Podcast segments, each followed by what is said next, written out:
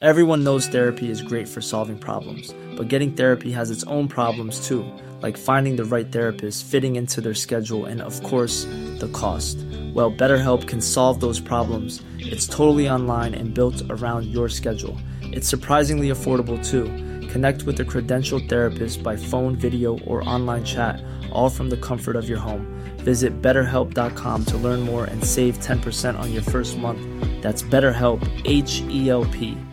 This is Paige, the co-host of Giggly Squad, and I want to tell you about a company that I've been loving, Olive and June. Olive and June gives you everything that you need for a salon quality manicure in one box. And if you break it down, it really comes out to $2 a manicure, which is absolutely insane. It's also so easy to get salon worthy nails at home with Olive and June. The difference between how your nails used to look when you did them yourself and now with the Manny system is a complete game changer. The best thing about Olive and June too is it's a quick dry, dries in about one minute, lasts for five days, and full coverage in up to one to two coats. Visit oliveandjune.com slash perfect Mani 20 for 20% off your first system. That's oliveandjune.com slash perfect Mani 20 for 20% off your first system. Many of us have those stubborn pounds that seem impossible to lose, no matter how good we eat or how hard we work out. My solution is PlushCare. PlushCare is a leading telehealth provider with doctors who are there for you day and night to partner with you in your weight loss journey. They can prescribe FDA-approved weight loss medications like Wagovi and Zepbound for those who qualify. Plus, they accept most insurance plans. To get started, visit plushcare.com slash weight loss. That's plushcare.com slash weight loss.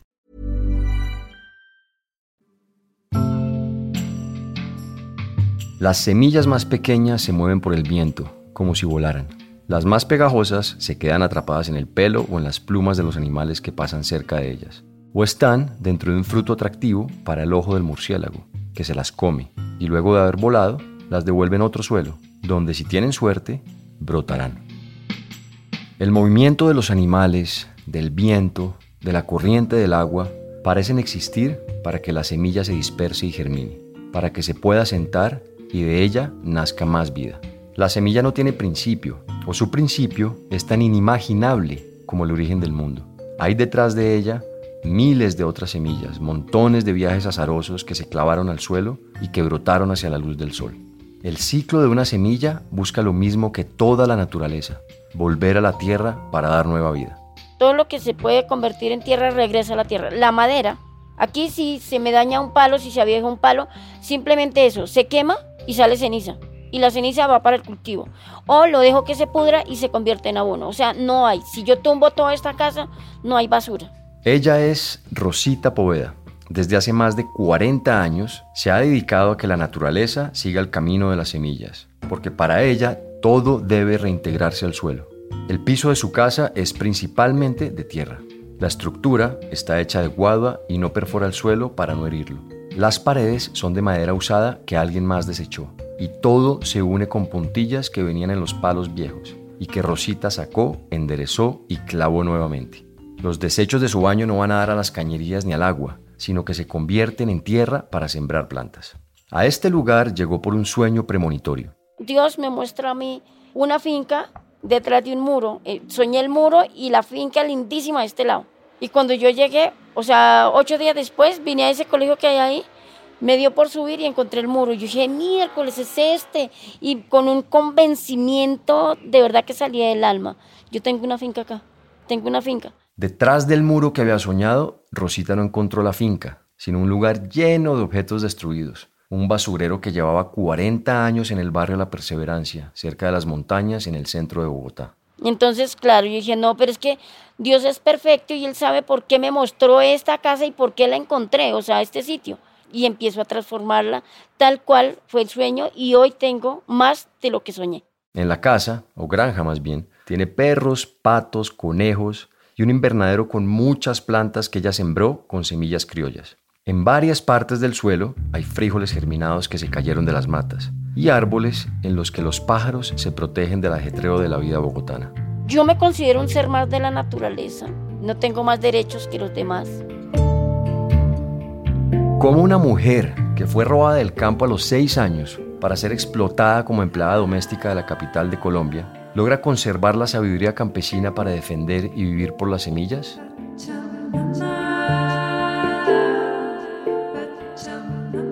Bienvenidos a Elemental, un podcast sobre el único planeta con vida del que tenemos noticias y nuestra relación con él. Mi nombre es Nicolás Ibargüen, soy periodista, ambientalista y amante de los animales.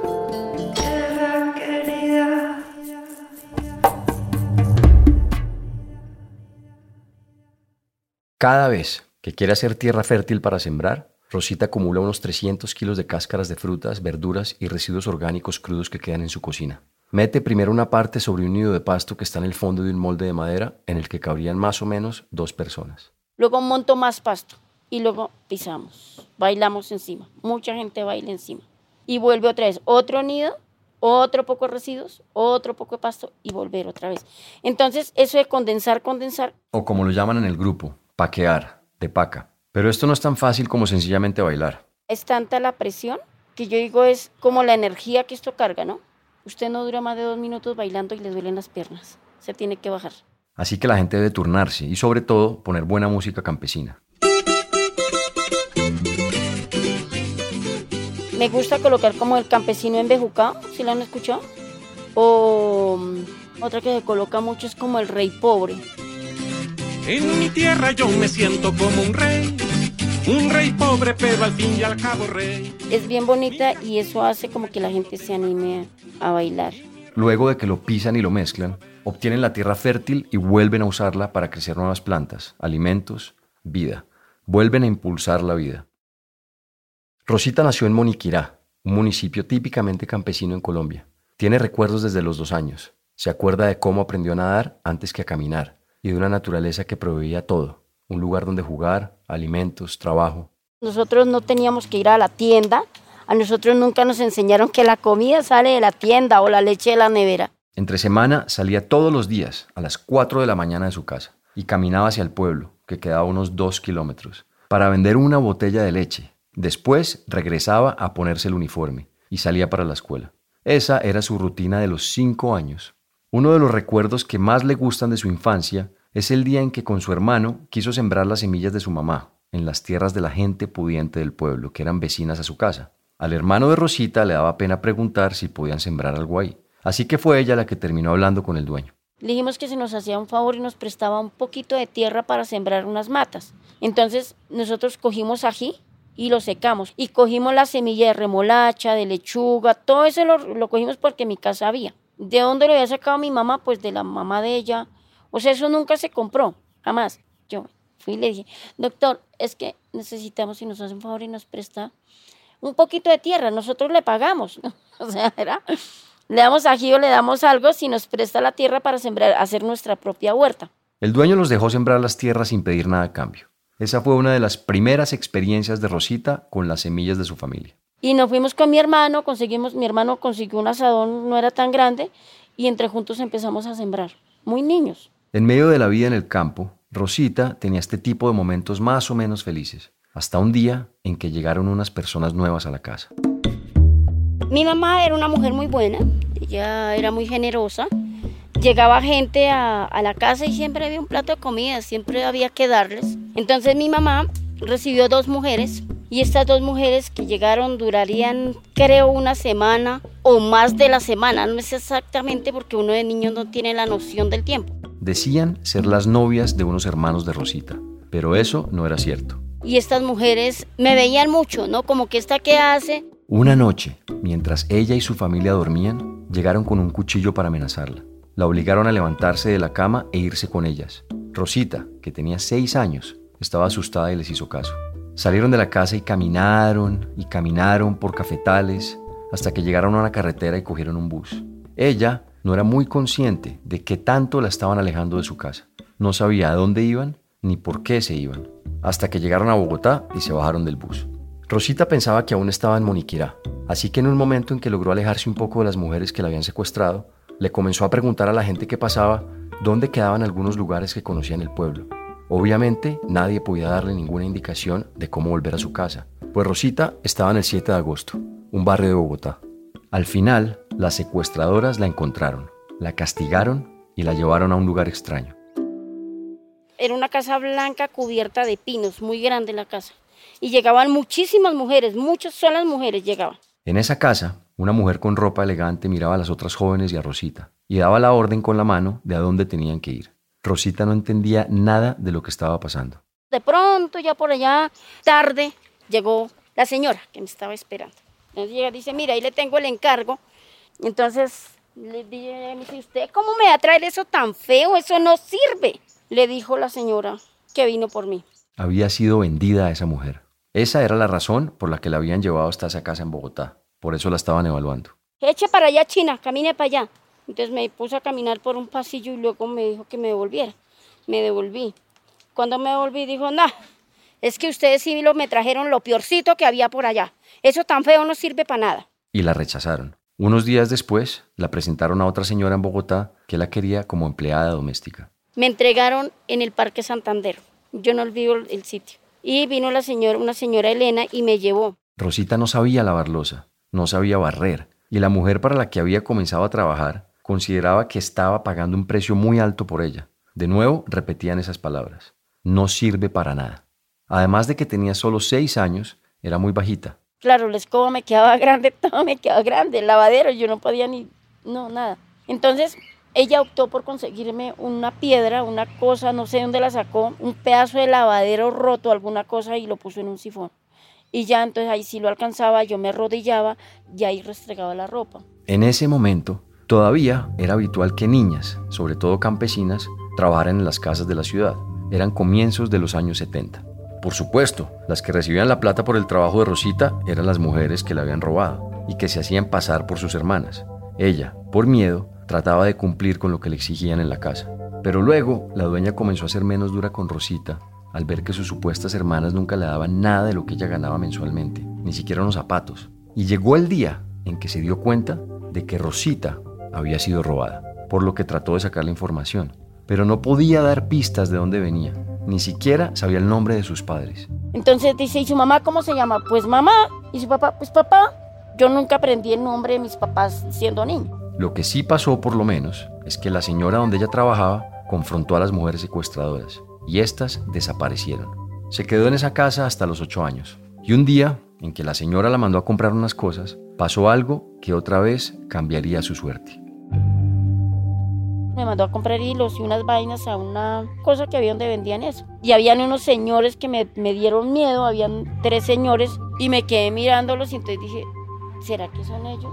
Yo salí corriendo, me entré a la tienda, compré los hilos y ya cuando compré los hilos los señores estaban ahí. Y yo dije, no, estos señores me van a coger. Entonces, cuando fue a salir, dijo, sí, es usted. Y me cogió de la mano. Y empecé a gritar. Yo me acuerdo que gritaba terrible, les eché uña, me solté, lo mordí. Y me solté y la señora de la tienda no hizo nada. Rosita, aunque tenía que trabajar en esa casa, se sentía más o menos estable y tenía miedo de que otra vez la fueran a robar personas tan crueles como las que se la habían llevado de Moniquirá. Pero estos señores en realidad la estaban buscando para ayudarla. Estos señores me miran y pues sí, si es ella, si es ella. Y pues yo lo que hago es salir corriendo, llegué allá y entonces, claro, cogí la puerta a patadas y el susto fue terrible. Y cuando llegué, entonces la señora sí corrió y me abrió la puerta. Entonces dijo, mire, es que esta niña se la robaron. Yo le dije, no, yo no estoy robada, yo vivo acá. Entonces eh, llegó y dijo, es que la señora Alcira García la está buscando. No, pues me volvió el alma al cuerpo y ahí sí dije, sí, claro, yo me voy con ella. Alcira era la hija del señor que les había dejado sembrar las semillas a ella y a su hermano en Moniquirá. La señora Alcira tenía fotos mías. Ella trabajaba con el F2. De, bueno, eso era una cosa de investigación. Y ella me había mandado a buscar, me estaba buscando con las fotos que ella me había tomado cuando yo estaba en mi casa. Porque mi mamá no tenía cámara, nada de esas cosas. Ellos sí, porque ellos son ricos, eran ricos. Llamaron a la señora Alcira y ya le dijeron, mire, encontramos la niña, la niña está acá. Entonces ya me la pasaron al teléfono me dice, Chirrimplina, ¿usted por qué se perdió? ¿Por qué se fue de la casa? Porque para mi mamá, yo me fui con las muchachas. Mi mamá nunca se enteró de todas las penurias que yo tuve que pasar. Luego del reencuentro, Alcira y su esposo se volvieron como la nueva familia de Rosita. Vivían en Bogotá, pero viajaban cada ocho días con ella a la finca de Moniquirá. Por eso Rosita nunca dejó de ver a su mamá y a sus hermanos, ni se desconectó de la vida en el campo. Sin embargo, pasaron los años, y le pesaba cada vez más la ciudad. Se sentía fuera de lugar, a pesar de tener una vida digna y decente. Nunca había dejado de ver a Bogotá con los ojos de una campesina, así que se asombraba del consumo de la gente, de la vida rapidísima y de todas esas cosas a las que los citadinos estaban acostumbrados. Pero lo que más les sorprendió fue la basura. Yo no sabía qué era Doña Juana, qué era el relleno de Doña Juana. No entendía el concepto de relleno ni nada de esas cosas. No sabía qué era. El relleno sanitario Doña Juana es el lugar a donde llegan casi todos los desechos de los 8 millones de bogotanos. Una vez que dejó de pasar el carro de la basura, como dos meses, había mucha basura. Y entonces yo decía, ¿cómo así que la señora sería que se cansó de recibir la basura? Pero yo siempre pensé que era una señora la que recibía toda la basura y pues seguramente hacía alguna cosa. Hasta que un día yo dije, oígame, ¿y esa señora por qué no estará recibiendo? ¿Por qué no hablamos con ella a ver qué podemos hacer? Entonces soltaron la risa, la esta hija así es bien bruta. Entonces, bueno, como nadie me respondió la pregunta, empecé a investigar qué era Doña Juana y dónde quedaba y me fui para allá. Y me doy cuenta que eso es un basurero. Y vio también que había gente viviendo ahí. Me dolió el alma. ¿Cómo es que yo todos los días saco mi basura para que un carro la lleve? Y no me importa, o sea, ya se la llevó el carro, ya la ciudad está limpia, pero ¿a dónde estamos almacenando toda esta cantidad de basura? Como lo dijimos antes, para Rosita todo debe imitar a la semilla y a la naturaleza. Una gran parte de la basura que producimos, como los paquetes y el plástico, rompe con ese ideal. Es algo que desechamos una vez deja de parecernos útil, pero que no puede volver a la tierra. Se queda en la superficie y se va convirtiendo en una masa de desperdicios que contamina el agua y el ambiente a menos de que se le dé un buen uso. Por eso, una de las cosas que decidió hacer para recuperar la vida campesina fue reciclar esa basura. Cuando tenía 26 años se fue a vivir a Suba, al occidente de Bogotá. En ese momento ya tenía tres hijos. Sabía muchas cosas de zapatería y de carpintería, y con eso se sostenía, pero quería buscar otras alternativas. Ya tengo donde meter a mis hijos, ahora necesito alimentarlos bien y los voy a alimentar con las semillas. Así que en uno de sus viajes a Moniquirá le pidió varias semillas nativas a su abuela. Mi abuela me dio una frijolada de muchos colores. Dije, no, yo me voy a poner a sembrar frijol. Y donde quiera que yo estaba, pues me metí en problemas porque los frijoles se me salían de la casa. Entonces empecé a recuperar todas las semillas cuando tenía como unos 26, 27 años. O sea, ya recuperarlas y me concentré solo en eso. Entonces ya conseguí la casa en Suba. Primero pagué arriendo, después ya conseguí el, el lote, la casa, mitad casa y mitad lota y empecé a sembrar en todas las terrazas. Así que Suba se volvió muy verde en muchos sitios. Porque Rosita no solo se concentró en que ella y sus hijos sobrevivieran. Y me tomé todo un barrio pequeño, se llama Telecom Arrayanes, en Suba, y allí logré concientizar a muchos abuelos. Allí no, mire, separen la fuente, tráigalo y sembramos lechugas. Separar la fuente es sencillamente la separación de la basura. Los ancianos aprendieron a hacerlo, vendían la parte que era reciclable y con lo que recibían crearon un fondo para comprar herramientas que les hacía más fácil el trabajo en la huerta. Con lo que quedaba de residuos orgánicos, comenzaron a hacer tierra fértil para sembrar vegetales que pudieran comer. La idea de Rosita era educar a la gente para que pudiera tener una vida autosostenible que al mismo tiempo sirviera para cuidar la naturaleza. Este era el principio de la soberanía alimentaria. Seguridad, soberanía y autonomía alimentaria para mí es el derecho de los pueblos a tener suficiencia de alimentos, pero también tener derecho a los bienes y medios de producción. Si yo no tengo derecho a los bienes y medios de producción o no tengo acceso a ellos, pues el resto es falacia. Entonces, en esos bienes y medios de producción es el derecho a la tierra, al agua, a la semilla. Esto se había vuelto cada vez más complicado, incluso en el campo.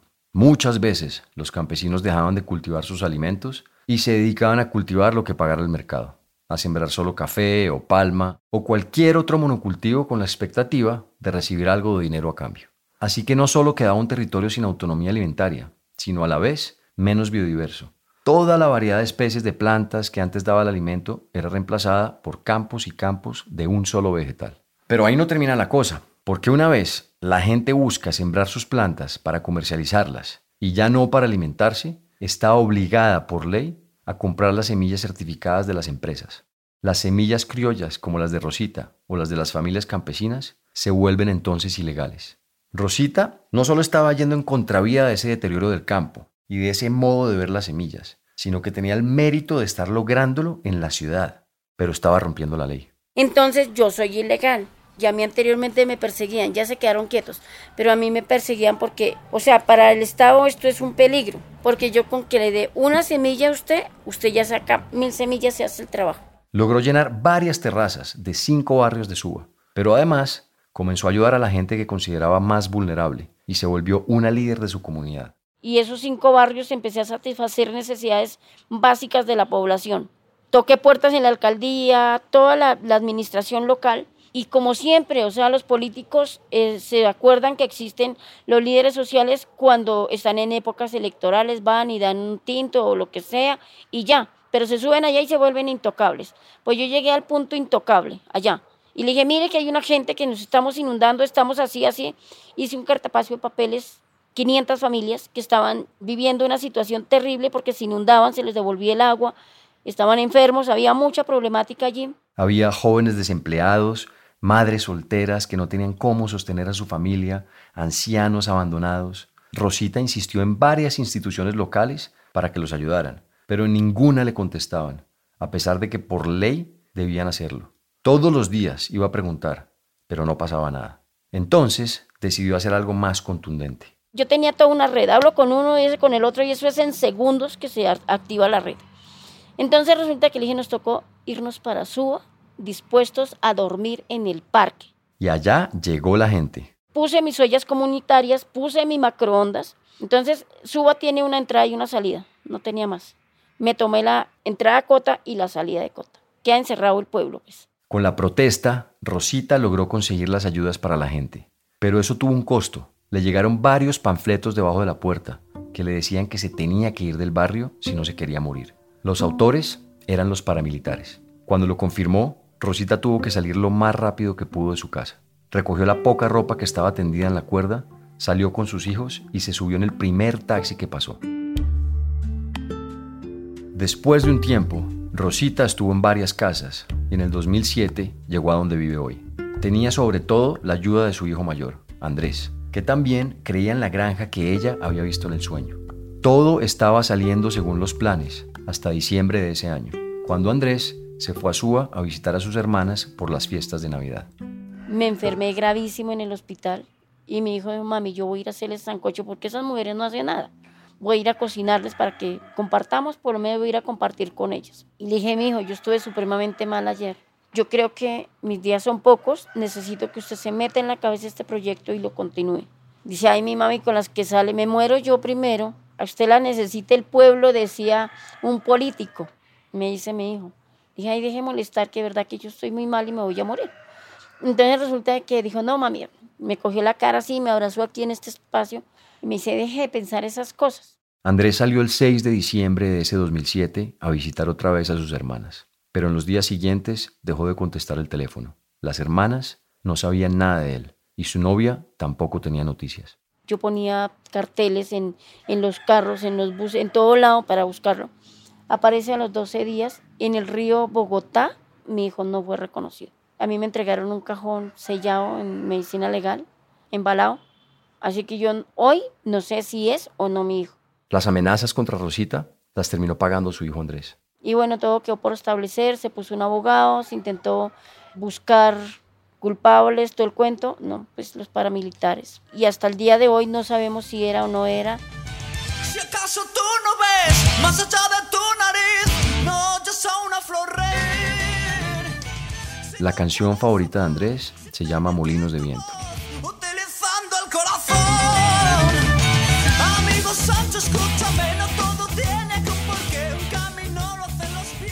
La canción es sobre el Quijote, coincidencialmente, el hombre que llamaban loco por su idealismo y por su nostalgia de una época en la que todas las cosas eran comunes en el que las personas ignoraban las palabras tuyo y mío, y se podía vivir del fruto de la naturaleza y del agua de los ríos. Era más o menos el mismo idealismo de Andrés y de Rosita. Para ella, Andrés todavía está en cada parte de la granja que construyeron, en los espacios que limpió apenas habían llegado, y en las semillas que enterró en la tierra y ahora son plantas grandes, con hijas, nietas, bisnietas que salieron durante los años de una sucesión de semillas. Rosita todavía lo recuerda trabajando con ella, y con las otras 250 personas que ayudaron a limpiar el basurero. Acá lo primero que se hizo fue donde está esa casa, porque pues, fue el, primer pedacito que limpiamos, porque eso era mucha basura. Después lo que hice fue poner conejos, pollos, patos, todo eso, y me escarbaban y sacaban. Entonces ahí lo primero que puse fue una mata de frijol que se me fue por allá y el señor de allá casi me mata.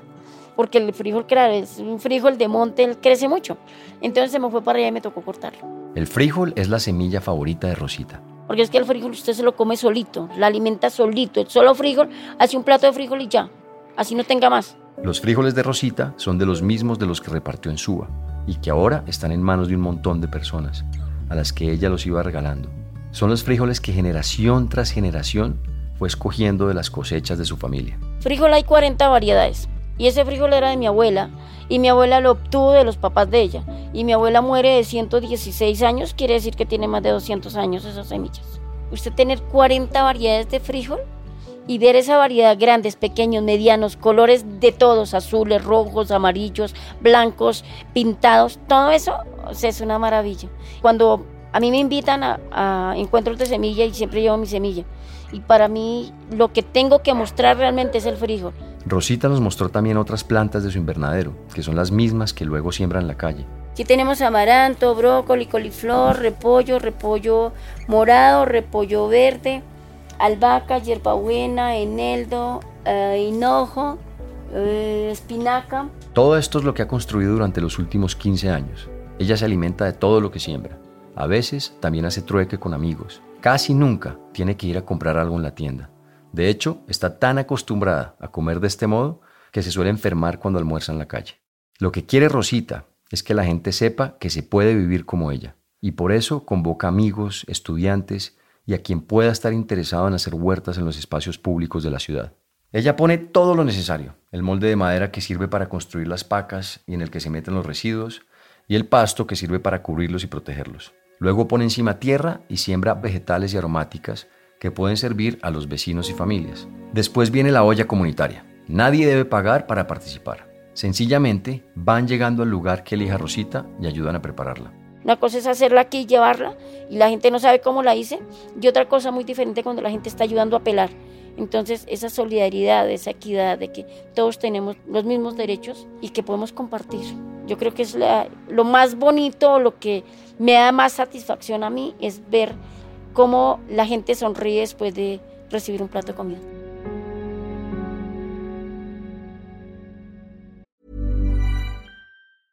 This is Paige, the co-host of Giggly Squad, and I want to tell you about a company that I've been loving, Olive and June. Olive and June gives you everything that you need for a salon quality manicure in one box. And if you break it down, it really comes out to $2 a manicure, which is absolutely insane. It's also so easy to get salon worthy nails at home with Olive and June. The difference between how your nails used to look when you did them yourself and now with the Manny system is a complete game changer. The best thing about Olive and June too is it's a quick dry. Dries in about one minute, lasts for five days, and full coverage in up to one to two coats. Visit oliveandjune.com slash perfectmanny20 for 20% off your first system. That's oliveandjune.com slash perfectmanny20 for 20% off your first system.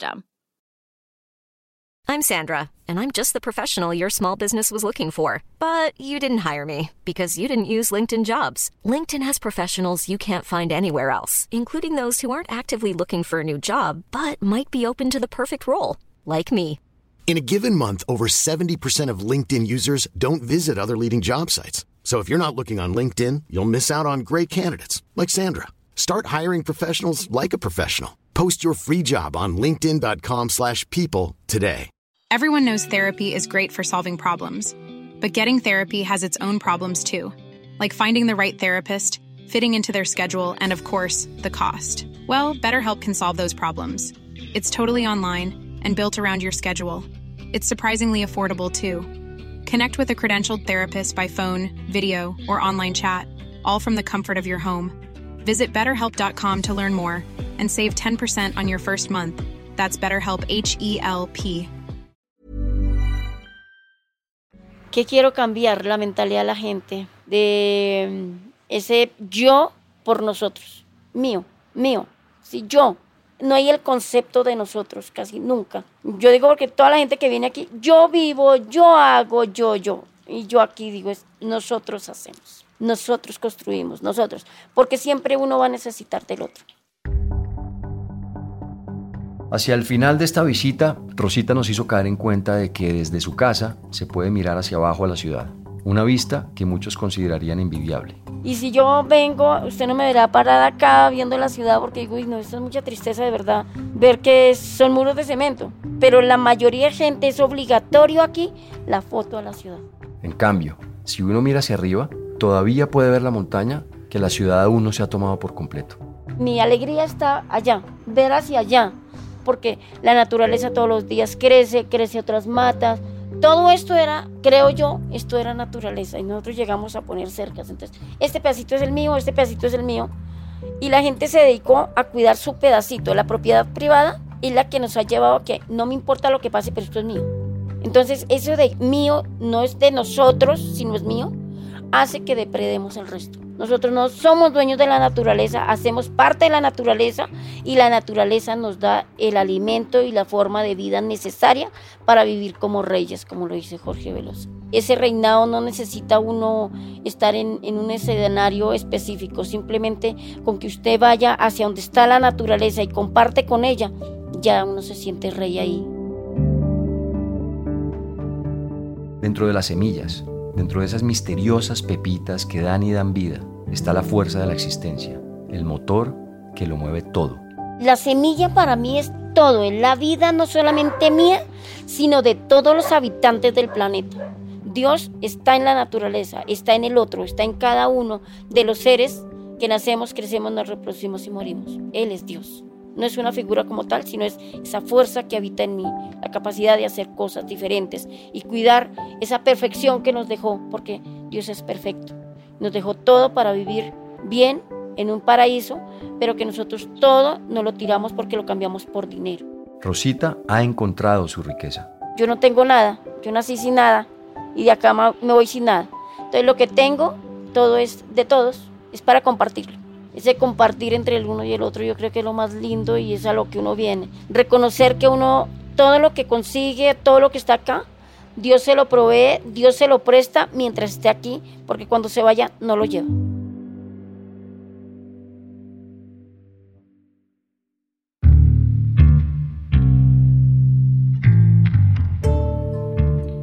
En el próximo episodio, Cuando uno ve que uno refleja un poco de esperanza para la gente, eso lo obliga a uno a seguir luchando como líder social. Uno sabe de que el régimen como tal aniquila, asesina los líderes sociales porque con ellos apagan la esperanza del pueblo. Entonces, eso es verdad, pero vale la pena correr el riesgo y yo soy uno de esos arriesgados. les contaremos lo que puede implicar ser un líder social y ambiental en Colombia, lo que significa enfrentarse a una petrolera multinacional para defender el agua de una región.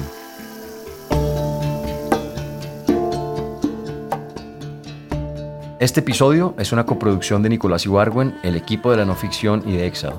La investigación y el guion son de Consuelo Pardo, la edición de Miguel Reyes y Margarita Restrepo, la mezcla y el diseño de sonido son de Valentina Fonseca y Daniel Díaz. La música de la introducción y el cierre es de Manuela Mejía y el handpan es interpretado por Felipe Ibargüen. La ilustración de la portada es de Camila Preciado. Muchas gracias.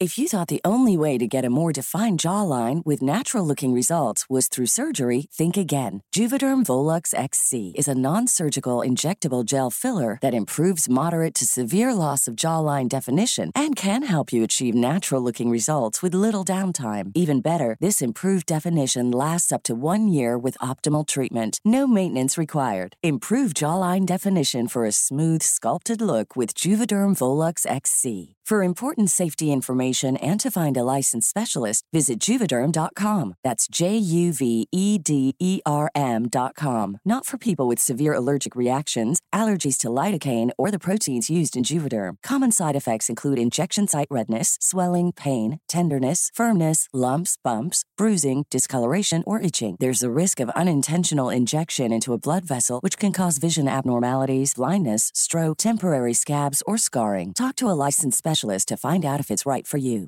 Hey, it's Paige DeSorbo from Giggly Squad. High quality fashion without the price tag. Say hello to Quince. I'm snagging high-end essentials like cozy cashmere sweaters, sleek leather jackets, fine jewelry, and so much more. With Quince being 50 to 80% less than similar brands.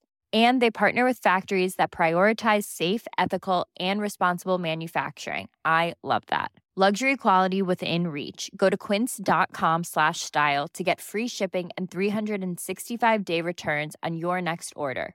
quince.com slash style. Hey, folks, I'm Mark Marin from the WTF Podcast, and this episode is brought to you by Kleenex Ultra Soft Tissues, your ally to help tackle your allergy symptoms this season. I love the change of seasons, but nobody loves pollen and all those other things floating in the air that make you sneeze during this nice weather. Kleenex Ultra Soft Tissues are hypoallergenic and allergist approved, so fight back against watery eyes and runny noses without worrying about irritating your skin. For this allergy season, grab Kleenex and face allergies head on.